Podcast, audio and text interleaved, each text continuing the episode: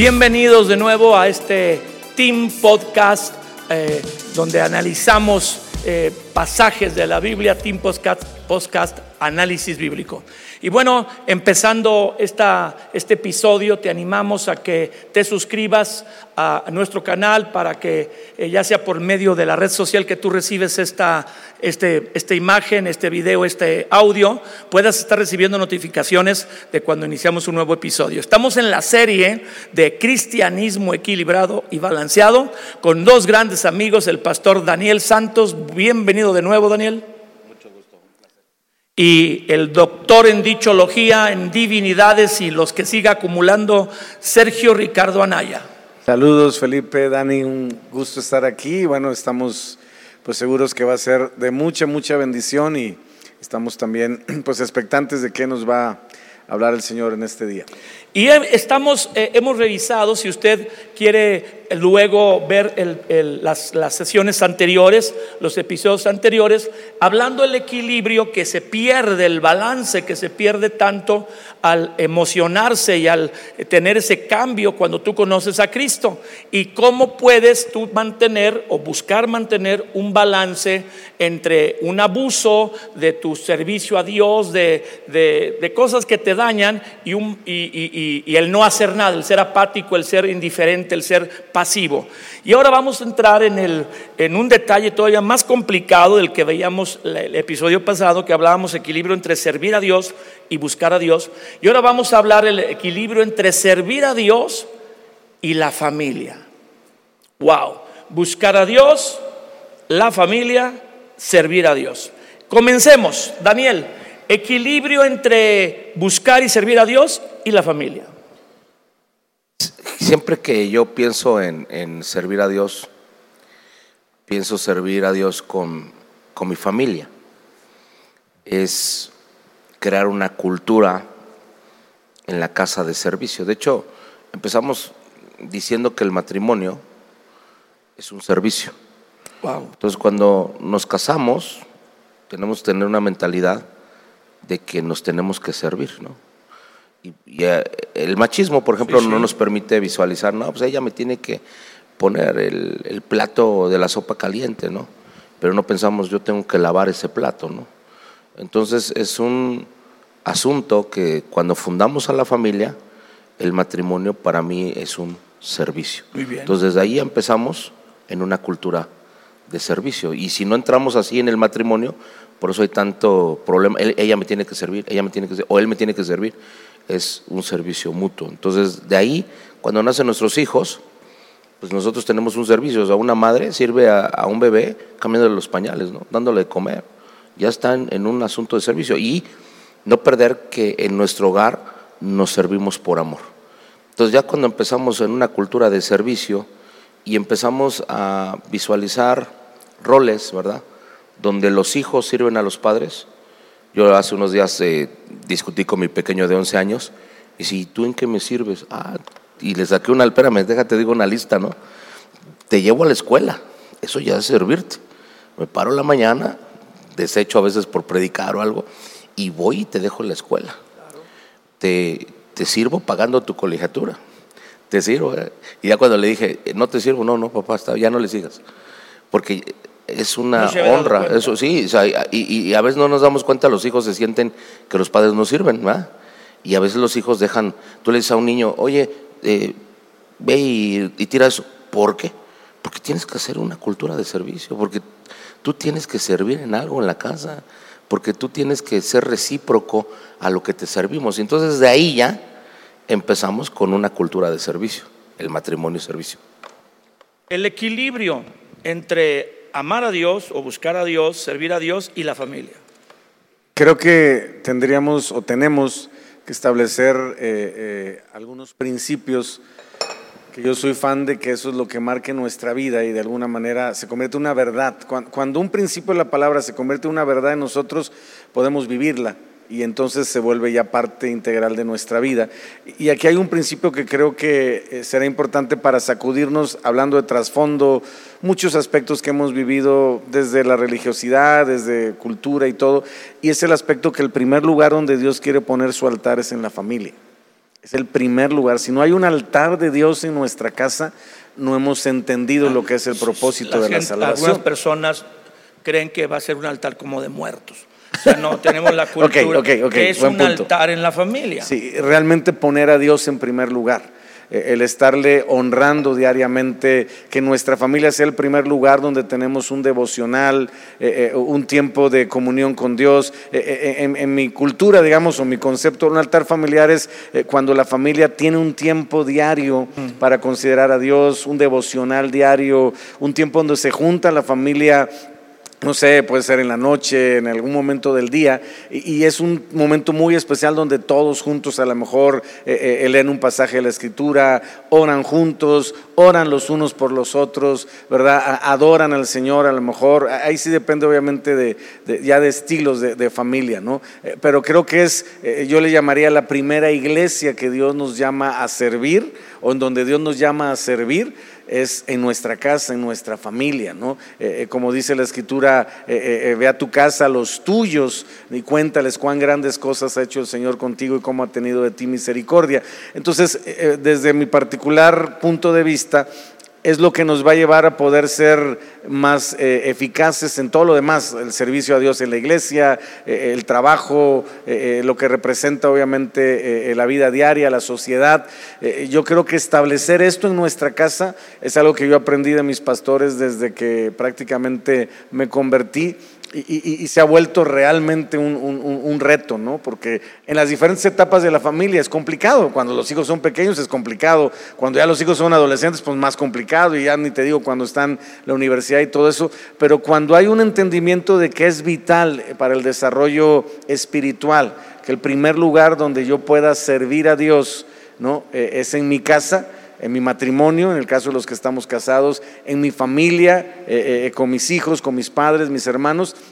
Creo que eso va a reforzar muchísimo cuando lo hagamos en otros esquemas, el, poder hacerlo juntos. Es decir, que se desarrolle una cultura de familia, de que así como lo hago en mi casa, así lo tengo que hacer en la casa de Dios o en la obra de Dios, pero ya hay una impartición que durante mucho tiempo se ha plasmado primero en casa y entonces ya se, se, deja de ver como algo ajeno, ¿no? Es decir, el servicio a Dios es en la iglesia y en mi casa pues no aplica, ¿no? O, el honrar a Dios es en la iglesia y en mi casa que no aplica, que yo le llamo, eh, Felipe Dani, como una dualidad, ¿no? La gente que vive una forma de ser en la iglesia, eh, ahí sí es amable, tolerante, este, servicial, eh, eh, diligente, pero cuando llega a la casa es intolerante, es este, rudo, es obviamente indiferente, y entonces ahí perdemos lo que es ese aspecto que mencionamos del servicio a Dios como familia o, aún desde el aspecto de familia. Creo que un desgaste que saca de balance esta, esta verdad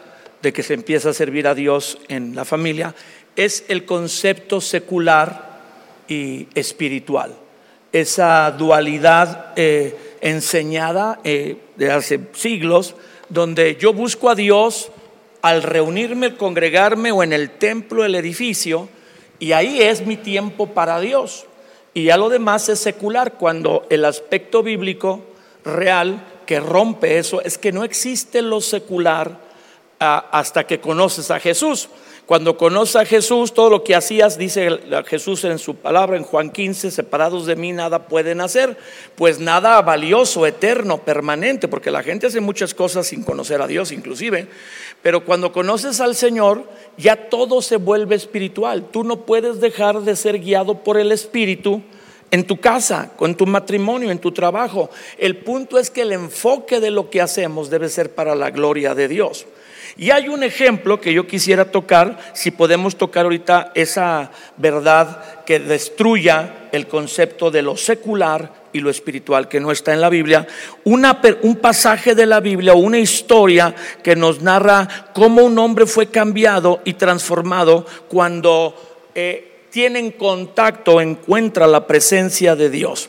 Y me refiero a un hombre desconocido que ahorita platicábamos con Daniel, que calladito, calladito, hace un excelente trabajo y este hombre se llama Obededom. Y su historia está en el, en el segundo libro de Samuel, capítulo 6, si nos gustan acompañar a esa historia, vamos a leerla. Y, si Daniel nos alcanza, nos ayuda leyendo esta porción, eh, en, en, segundo libro de Samuel, 6, por favor.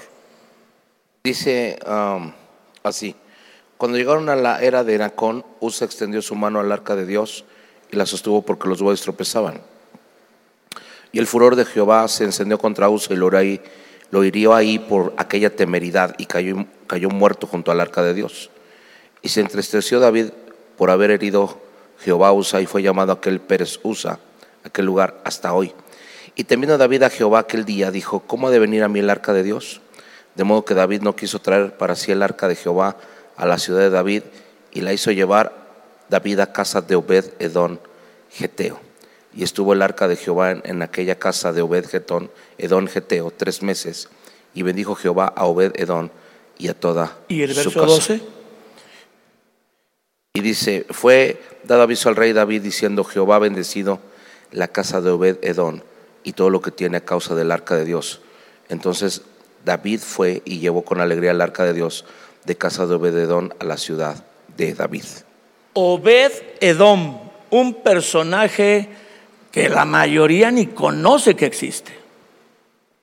Sí, es, es un personaje que tuvo el acierto, y, y aquí hay algo que yo quiero tocar, de experimentar la presencia y saber transmitir el gusto y la pasión por la misma. Válgame.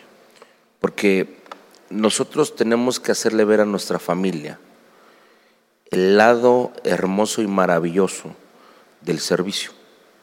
¿A qué voy? Eh, yo a mis hijos a veces viajo en carretera, generalmente uno, una vez al mes me acompañan a un viaje, hace unos días estuvimos en Morelia, y me los llevo y, les hago ver de una manera alegre.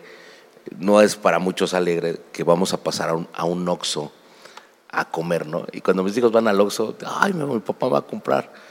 Y les digo, tienen derecho a tres cosas, ¿no? Y ahí agarran, ¿no? Y les digo, vamos a estar metidos, pero ustedes y yo vamos a tener un tiempo después de esto. Y cuando salgo de las iglesias o algo, ¿qué quieren? ¿Pizza? Ay, sí. Y entonces ellos saben que servir fue con todo pero hay como una parte maravillosa de recompensa. De, y, a mi hija le encantan los helados. Hoy, sí, mira, vamos a servir a Dios con todo el corazón, pero vamos a tomar un helado. Entonces, ¿cómo hacemos ver el servicio a nuestra familia? No? Si nuestra familia ve que nos pesa, ay, ay, vamos a acomodar sillas y vamos a recibir gente, y nos ven con esa cara, ¿cómo van a ver nuestros hijos el servicio? Como algo nocivo, como algo que... Entonces, ¿qué hizo bien Obed? de transmitir a 72 miembros de su familia el servicio. Lo hizo ver como era, ¿no?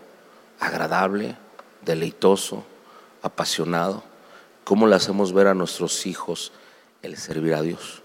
Entonces, hace unos días hablé con mi hijo, el mayor, dije, es posible que nos cambiemos de casa, estamos evaluando algunas cosas y le digo, vamos a tal vez a cambiarnos de casa y él agarró, se quedó pensativo y en el carro me dijo, mira, cambiémonos de casa, cámbiame de escuela, pero no me cambies de iglesia. porque ahí tengo mis amigos, porque ahí adoro a Dios, porque me gusta mucho mi iglesia. otro se pelea por la escuela, mis amigos de no, mi iglesia. Entonces, ¿cómo hacemos ver a la iglesia como una familia, donde nuestros hijos, haz amigos, juega, y por qué no a veces, no, vámonos con tres amigos de la iglesia a la casa y coman juntos, que se antoje, ¿no? Y, y, que tu esposa diga, no, oye, adoramos a Dios juntos, pero mi, mi comadre está en la iglesia y vamos a, Entonces, ¿cómo es ese, ese concepto, no? Y ese concepto a veces algunos dicen, no, no, iglesia, no, este es un lugar de adoración donde estamos juntos, donde comemos, dice la Biblia, compartimos el pan con sencillez. Yo creo que Obed se metían a la presencia, pero también a veces aventaban su barbacoa y disfrutaban. Y, oye, ¿qué, qué, Dios hizo en tu vida? Se paraba uno, oye, es que sanó mi deuda estos días. Y, y platicaban entre ellos, adoraban, componían cantos, ¿no? practicaban cosas que de verdad fueron tan, tan poderosas. Porque sí, o sea, una parte es estamos en la presencia, amamos la presencia como ve, pero también otra parte es cómo somos abajo, cómo se nos antoja el platicar, el, el, estar juntos. tenemos que hacer los comentarios más breves para poder tener la dinámica de la mesa. Eh, en tres meses bendijo el Señor a Obed y toda su casa. Sí, estamos hablando de algo milagroso y trascendental que David, que era un buscador de la presencia de Dios, pues no dejó pasar, ¿no? Eh, eh, Obededom se convirtió como, se oye feo lo que voy a decir, pero lo querían poner de carne de cañón. Porque si analizamos el pasaje, no, o sea, ¿sabes qué, compa? Te llevaste la rifa del tigre, porque estamos hablando de un momento muy tenso en Israel, en el pueblo de Dios, porque acababa de morir una persona por tocar el arca. Ahora imagina que te digan, te vamos a, vamos a traer el arca que acaba de matar a, un fulano a tu casa y hay cuidado si la tocan tus hijos. Eh, eh, y, creo que estaba como malentendido. El problema no fue el arca, el problema fue la actitud de Usa y de David también de querer hacer las cosas a su manera y no a la manera de Dios. Y, a veces nos pasa en, el, en la realidad, o sea, eh, le echamos la culpa a un aspecto externo que a lo mejor tiene que ver más con una cuestión interna. El problema no era el arca, tan no era el arca que cuando llega en la misma arca, digamos, el mismo cofre, ¿no? Eh, eh, a casa de Obededón, el resultado es completamente diferente. No hay muerte, no hay luto, no hay duelo, no hay pérdida, hay bendición, hay cobertura, hay protección, hay prosperidad, hay, todo eso, no hay sanidad, ¿no? Entonces, yo creo que aquí, eso no lo marca la Biblia, pero se puede ver, la diferencia la hizo que esa misma arca con una actitud correcta, que era la de Obededón, de honra, de reconocimiento, seguramente de gratitud, de respeto, hizo que Dios obviamente se moviera de la manera que en tres meses se movió. Dice la Biblia que, en toda su vida no estuvo tan bendecido Obededón como esos tres meses que estuvo en la presencia de Dios, que es lo que representa el arca. El arca representa la presencia de Dios y lo que está diciendo la Biblia es que la presencia de Dios llegó a la casa de Obededón tres meses y revolucionó su casa y su descendencia, porque eso es lo que hace la presencia de Dios. Entonces, eh, eh, creo que, nos sirve mucho este pasaje para entender que la misma, vamos a decirlo así, arca, con una actitud incorrecta, no va a producir el mismo resultado. Entonces, en el servicio, ¿tiene que ver la actitud? Mucho. Entonces, Fundamental. Hay gente que no tiene actitud y no, porque el servicio trae un, galardón, dice la palabra. El servir trae, trae bendición. Entonces hay gente que no ve bendición porque no tiene actitud. Ahora, Obededom conocía a Dios. Dice, aquí no lo dice en este pasaje, pero vamos a ir a otro en un momento más. Dice en otra parte de la Biblia, Obededom Geteo. Y ese Geteo era que era de Gat, de donde era Goliat el famoso gigante que David venció. Ahí está David, eh, Obededom, Geteo. Este era, este era un hombre de, de, un pueblo que no es judío. y le mandan el arca. De ascendencia, vamos a decirlo así, filistea, ¿no? Hasta cierto punto, ¿no? O sea, de los enemigos de Dios, ¿no? Obededom, hijo de Dom. Sí, entonces ciertamente yo creo que eh, eh, la Biblia no lo registra, ¿no? Pero, pero yo sí creo que fue fundamental eh, eh, cuando llega el arca de Dios a la casa de este hombre, lo que este hombre entendió como, llamémosle si quiere, revelación de lo que eso representaba. ¿no? Yo no creo que fue algo mágico, como a veces, o místico.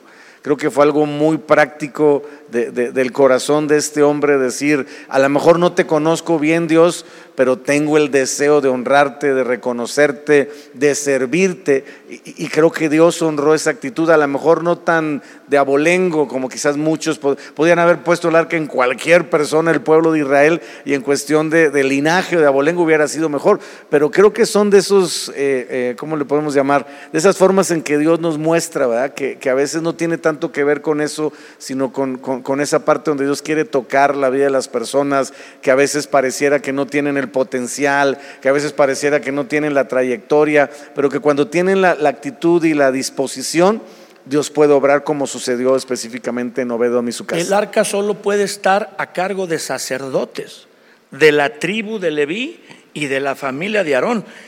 David es una excepción, es el rey, pero él es el rey, Obededom no es.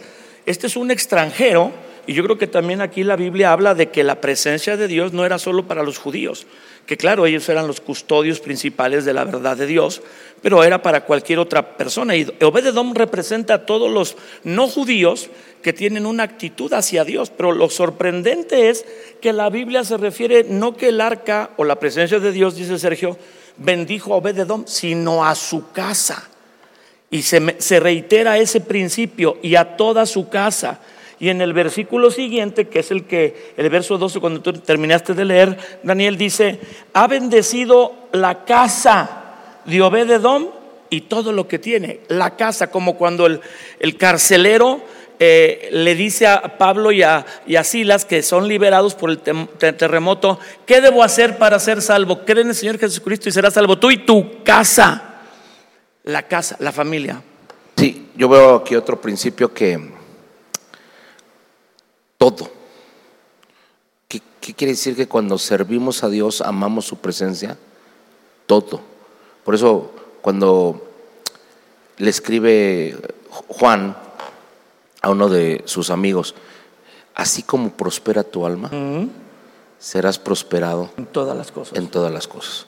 Entonces a veces creemos que el amar a Dios y servirle no tocará todas nuestras esferas, la matrimonial, la familiar, la financiera, porque lógicamente que una parte muy importante de que la familia esté estable son las finanzas.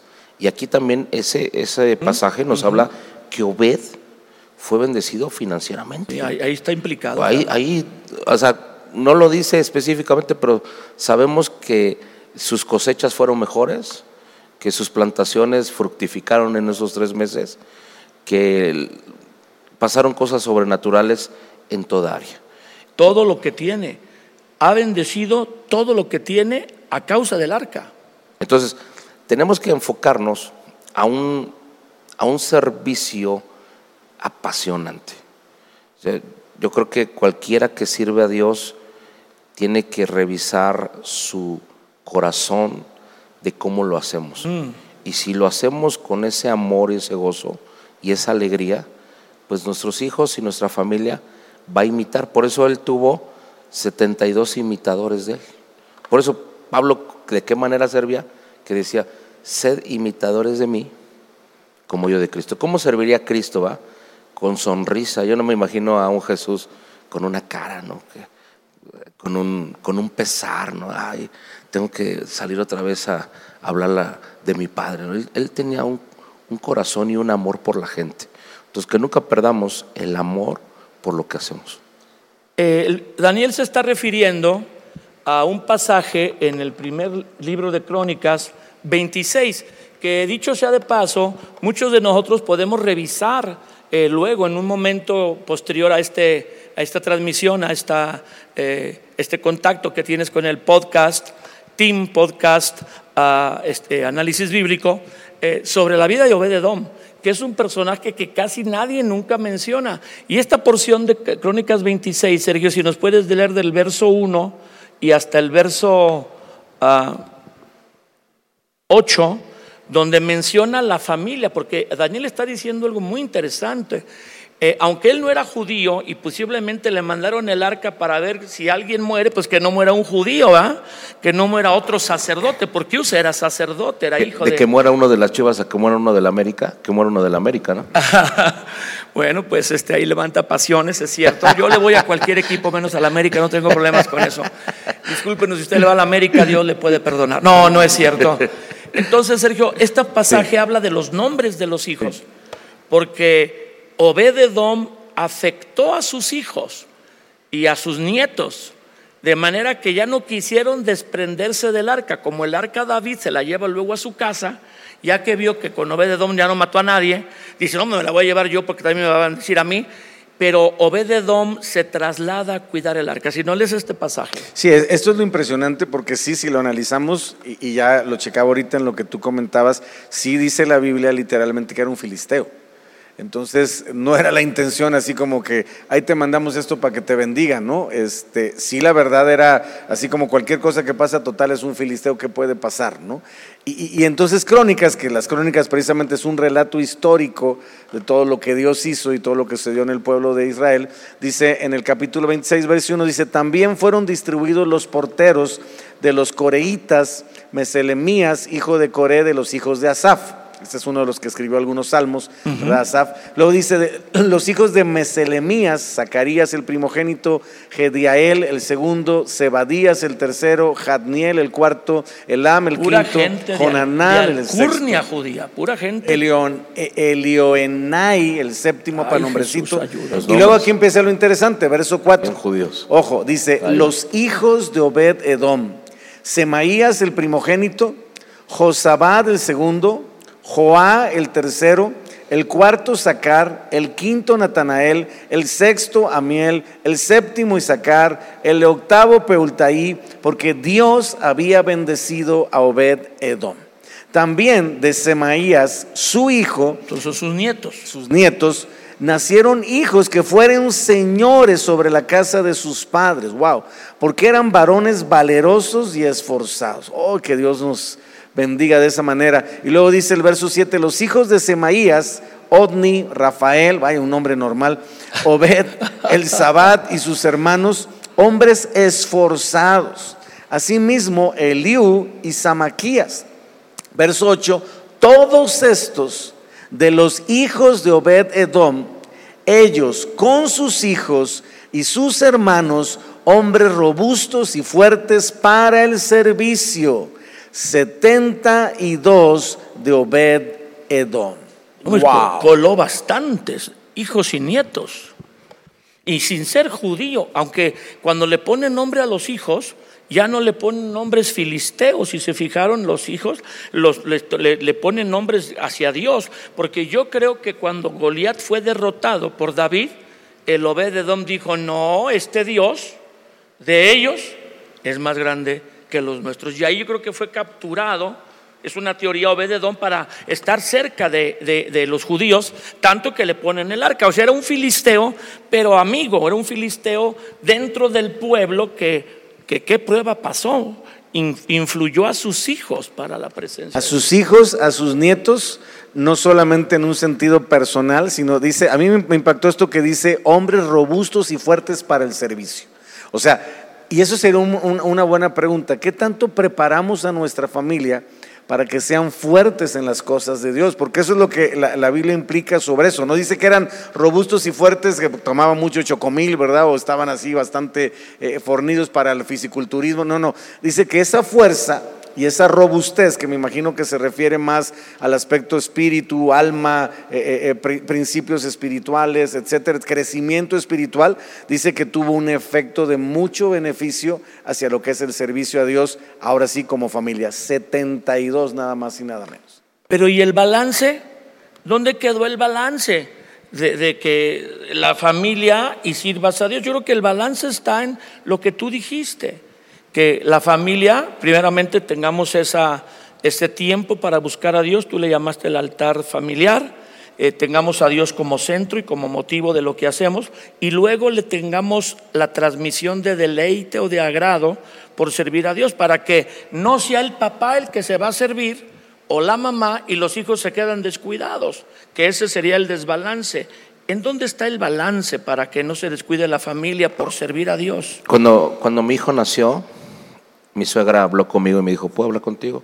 Mi suegra ha sido una mujer muy prudente, muy hermosa. Y siempre las intervenciones que ha tenido que no han sido las básicas, han sido para bendecir mi vida. Y entonces habló conmigo, me dijo, te voy a pedir un favor, ¿sí? Eh, mi hija está embarazada, vas a tener tu primer bebé. Y me dijo ella, no hagas de mi nieto un inútil. Compra una silla, agarra a mi hija y llévalos a servir. Y si el niño le tienes que cambiar pañales en el, en el hotel, en donde sea, que mi hijo, que mi nieto sea un hombre de servicio. O sea, lo que ella quería era que no dejara a mis hijos. No lo dejaras en casa. No, no, es que el bebé, pues mira, imagínate, los niños está comprobado, ¿verdad? Que desde el vientre reconocen eh, audios, voces, etcétera. Qué hermoso, ¿ah? Que una mujer embarazada no diga, ay, me quedo en la casa porque estoy. No, que venga, se esfuerce, porque su hijo está bajo un ambiente, la adoración, De la presencia. exaltación, como tu nieta, ¿no? Está Brinca. acostumbrada a- al mover de Dios. Entonces, ¿qué pasaba con los moravos? Y termino con eso. Los moravos hicieron siete generaciones de servidores en la presencia de Dios. Válgame. Se cree que 100 años Ellos duró mover lo de hoy, oración. lo que hoy corresponde a Checoslovaquia, ahí había una provincia morava, ¿sigue? Sí, y, y- y se daban hasta por esclavos esas generaciones en los barcos para predicar a Dios. Y se dice que 100 años estuvieron sirviendo, o sea, siete generaciones. ¿De dónde nacían con ese ADN de oración? De los papás. De que las, las madres estaban en oración embarazadas y los niños en los vientres ya eran impactados. Por eso tú sabes, mi querido eh, Sergio, que un niño puede ser rechazado y sentir el rechazo desde el vientre, pero también puede sentir el llamado de Dios, porque también la Biblia dice, desde el vientre Uy. te llame. Sí. Sí, sí, sí, que fue lo que pasó con Juan el Bautista, ¿no? Que reconoció a Jesús desde el vientre, ¿no? El desequilibrio que afecta y que tal vez ha dañado a muchas personas es que mi papá sirve, mi mamá sirve y me descuidan. ¿Cómo se subsana el desequilibrio? Para que no haya desequilibrio entre la familia y servir a Dios. Ya sabemos que buscar a Dios no, porque hay que buscarlo en la familia también. Yo te diría tres cosas prácticas. Uno, tiempo. O sea, no hay forma de que podamos sustituir eso, decir, este, te amo, eres lo más importante de mi vida, pero no tengo tiempo para ti. Entonces creo que es muy importante el equilibrio, el uso del tiempo eh, eh, para, uno. Dos, lo que mencionaba Dani, que me parece fundamental, un error que hemos cometido en general eh, eh, en el cuerpo de Cristo es hacerles creer a los hijos que caminar con Dios solo es pagar el precio, solo es sacrificio, solo es de alguna manera... difícil y no les hemos mostrado todas La- las, las recompensas y las bendiciones y creo que tenemos que mostrar las dos caras para que nuestros hijos no crezcan con la idea de que Dios nada más es alguien que me va a pedir, eh, que me sacrifique y obviamente entregue mi vida porque no van a tener muchas veces la madurez para entenderlo. ¿no? Y tres, tiene que ver también con lo que son, eh, eh, ¿cómo lo podríamos explicar? El- el- lo que sucedió con Obededom, como la presencia de Dios en casa, el, el practicar la presencia de Dios en casa, Los conectó a los hijos. el vivir la presencia de Dios en casa, el ver a Dios como algo natural de toda mi vida, no solo de la iglesia. Es un problema que tenemos, desconectamos a Dios fuera de la iglesia, ¿no? O sea, fuera de la iglesia. Lo que- secular. Lo secular, que, que obviamente ya, explicamos un poquito de qué se trata, ¿no? Entonces, eh, se, se hace eso, ¿no? O sea, Dios es para la iglesia y en las demás áreas, pues hazle como Dios te dé entender. Cuando un hijo ve que Dios es Dios en todas las áreas, es Dios en la familia, es Dios en el trabajo, es Dios en la escuela, es Dios en la iglesia, es más difícil que genere una cuestión de, ver como que Dios nada más me está quitando y, obviamente percibirlo realmente como, lo que es, ¿no? Quien, obviamente es mi todo en, en- en todos los aspectos de la vida. Wow. Pues creo que este tema del equilibrio para servir a Dios, amar a Dios o buscarlo y la familia es mucho más amplio. Pero los dejamos con esta verdad de Obededom y como con un deseo de buscar, ¿verdad? Si a usted le gusta leer la Biblia, esperemos que lo haga. Busque este personaje en la Biblia, Obededom, y como sin ser eh, judío ni de la descendencia del sacerdocio o la tribu de Leví, es autorizado para ser portero con toda su familia y sus nietos del arca. Eh, un hombre que solo, yo veo en la Biblia, solo Abraham lo hizo. Solo Abraham pudo meter ese gusto, ese deseo de buscar a Dios a sus hijos y a sus nietos, que se mencione así en la Biblia como Obededom, pues Abraham y ahora este personaje. Quisiera terminar con una oración pidiéndole al pastor Daniel y luego también a Sergio que nos dirigieran en una oración. Número uno, para que Jesús sea lo más importante en nuestra vida y que tomando de la fuente el equilibrio puede estar presente, teniendo fuerzas para servir y para transmitir ese deseo de amar a Dios a la familia. Y número dos, para poder equilibrarnos, no dejar de servir y este, entonces nada más solo adorar a Jesús, solo venir a recibir al Señor y cuidar que nuestros hijos no sirvan, porque como a nosotros nos fue mal cuando servimos, no queremos que nuestra familia sirva a Dios. Daniel, si nos ayudas dirigiendo una oración y luego Sergio y así terminamos. Padre, te damos gracias porque queremos que tú seas el centro, que tú seas todo lo que nosotros deseamos antes que cualquier cosa, que tu presencia, tu amor, tu misericordia y toda tu bondad siempre esté presente en nuestras vidas. Padre, como dice Timoteo, es un honor servirte y como dice la palabra, fiel es el que nos ha llamado y gracias por tenernos por fieles en el servicio. Pero que ninguno de nosotros, Dios, pueda haber un enfoque distinto más que nutrirnos de tu presencia, estar en tu presencia, buscar tu rostro.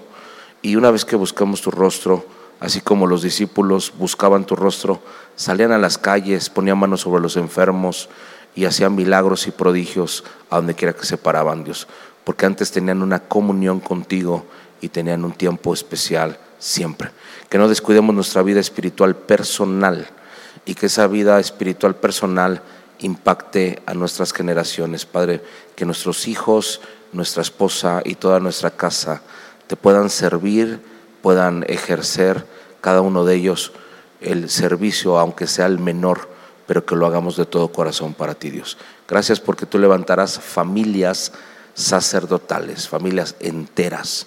Y así como vemos en Obed, levantarás generaciones que sirva nuestra generación, nuestros hijos y sus nietos, y como dice la palabra, hasta mil generaciones. En el nombre de Jesús.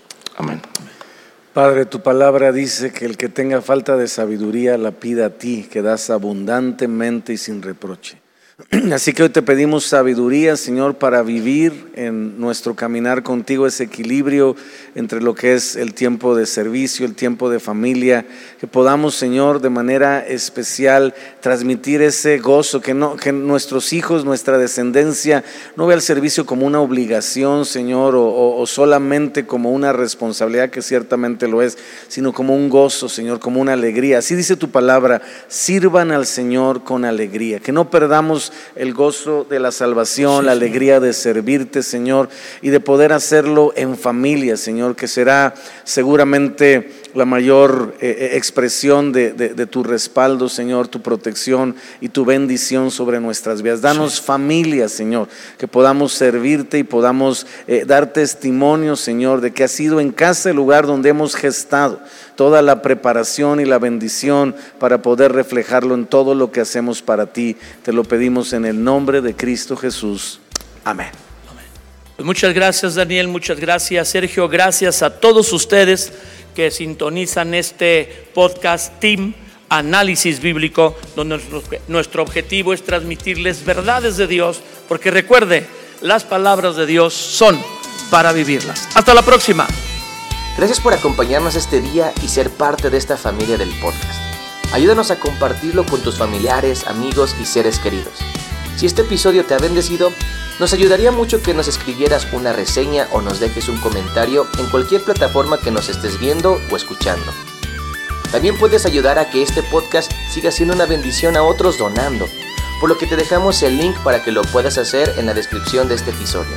Tus donaciones marcarán una diferencia en miles de personas. Repasa tus apuntes y busca ponerlos en práctica porque la palabra de Dios es para vivirla. Nos vemos en el próximo episodio.